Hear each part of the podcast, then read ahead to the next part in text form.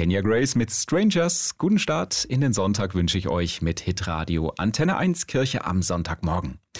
Kongo. Aus diesem afrikanischen Land kommen die Rohstoffe für unsere Handys, Laptops oder E-Autos.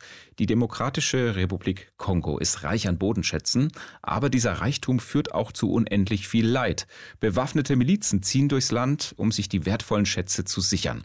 Dabei werden massenhaft Mädchen und Frauen vergewaltigt, Kinder müssen in den Minen zwangsarbeiten.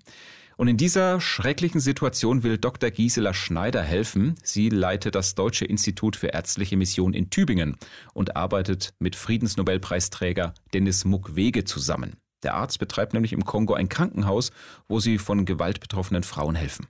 Dr. Mukwege mit seinem Team schafft es eben, diesen Frauen einen geschützten Raum zu geben wo sie die Sachen verarbeiten können, wo sie dann auch lernen können, wo dann Nähschulen stattfinden. Sie fangen an, Sachen zu verkaufen. Und das macht einfach Mut, wenn man das sieht. Und wenn man solche Menschen stärken kann, dann lohnt sich einfach der Einsatz. Zumindest ein bisschen Hoffnung in einem schwierigen Umfeld. Gisela Schneider spricht darüber in unserem Podcast Hoffnungsmensch und sie sagt, wir alle können was für die Menschen im Kongo tun. Zum Beispiel weniger oft ein neues Handy kaufen nicht immer nach zwei Jahren das Handy zu tauschen, sondern gerne weiterzumachen mit dem Smartphone, das man hat. Da kann ich viel durch mein Verhalten verändern. Außerdem sollten wir unsere alten Handys nicht in den Restmüll werfen, damit die wertvollen Rohstoffe, die in so einem Smartphone drinstecken, wiederverwendet werden können. Aber auch die Politik ist gefordert. Vom Bundeskanzler wünscht sich Gisela Schneider zum Beispiel, dass er sich für das Recht der Frauen im Kongo einsetzt und dafür sorgt, dass die Lieferketten bis zur Mine im Kongo gerecht und fair gestaltet werden.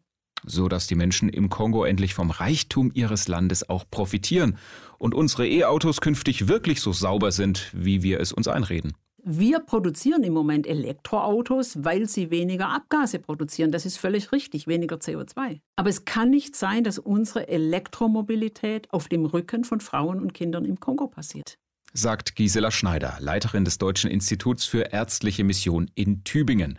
Welche eindrücklichen Geschichten sie in Afrika erlebt hat, was ihr Hoffnung für die Menschen dort macht und was der Glaube an Gott damit zu tun hat. Das alles erzählt sie auch im Podcast Hoffnungsmensch, überall, wo es Podcasts gibt und auf antenne1.de.